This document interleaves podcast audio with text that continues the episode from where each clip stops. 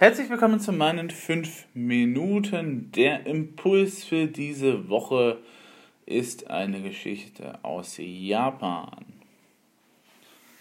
Einmal kam ein Mann zum Meister.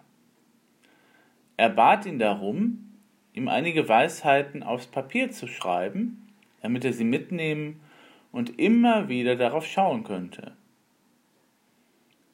Der Meister nahm einen Pinsel zur Hand und schrieb nur ein einziges Wort auf. Achtsamkeit. Der Mann schaute enttäuscht. Das kann doch nicht alles sein, oder? Bitte schreib noch etwas dazu. Wieder griff der Meister zum Pinsel und schrieb Achtsamkeit, Achtsamkeit.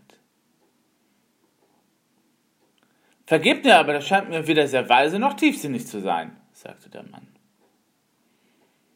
Daraufhin schrieb der Meister Achtsamkeit, Achtsamkeit, Achtsamkeit.